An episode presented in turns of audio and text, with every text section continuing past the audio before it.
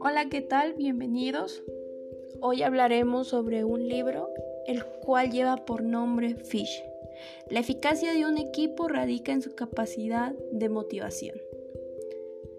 Sus autores son Steve Laudin, Harry Paul y John Christensen. Comenzamos.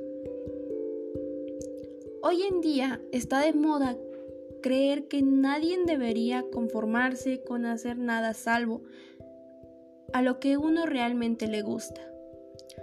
Escribir poesía, recorrer el mundo en un barco de vela, pintar. Haz lo que verdaderamente te gusta y el dinero ya vendrá. Nos decimos que la vida es demasiado breve para malgastarla dedicando horas a un trabajo que no es el ideal y continuamos buscando el lugar de trabajo perfecto. El peligro es que si ese anhelo de alcanzar el trabajo ideal nos hace concentrarnos en el futuro, nos perderemos de esa vida maravillosa que se nos brinda ahora en este momento. El libro trata de una familia que se muda a Seattle por motivos de trabajos, el cual era un buen empleo para el padre de familia. La esposa comienza con dudas si conseguirá un buen empleo, si tendrán una buena vida o si les irá bien en, en ese nuevo comienzo de vida. Pero sobre todo va con la emoción de conocer el nuevo lugar donde van a vivir y pasar buenos momentos consigue trabajo en una financiadora, el cual le iba bien, pero pasa el tiempo y el señor fallece. Y ella se queda con deudas las cuales tiene que pagar, incluyendo el seguro.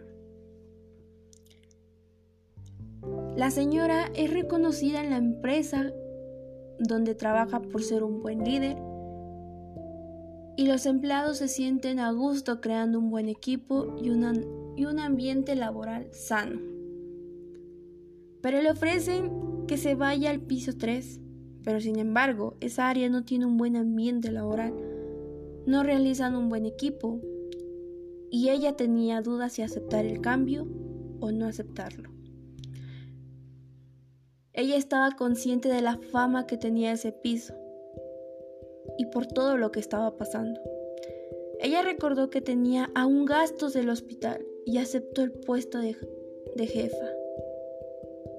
Pero ella ya se sentía frustrada y estresada porque no sabía cómo manejar ese aspecto del ambiente laboral y cómo hacer que los trabajadores se sintieran a gusto y con la motivación de trabajar.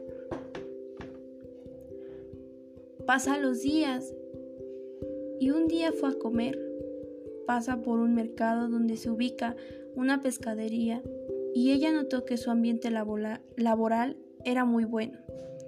Observó un rato y le preguntó a un trabajador de cómo era que se llevaban tan bien en el trabajo.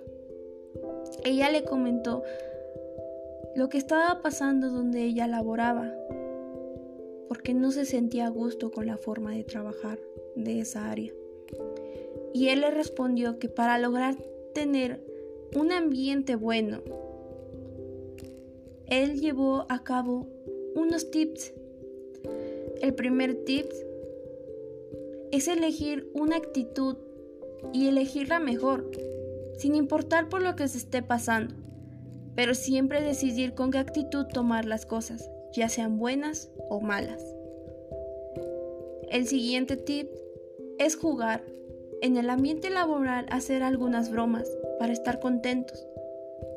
Después es alegrarles el día tanto a los clientes como a los trabajadores. Hacerlos sentir como parte de una familia.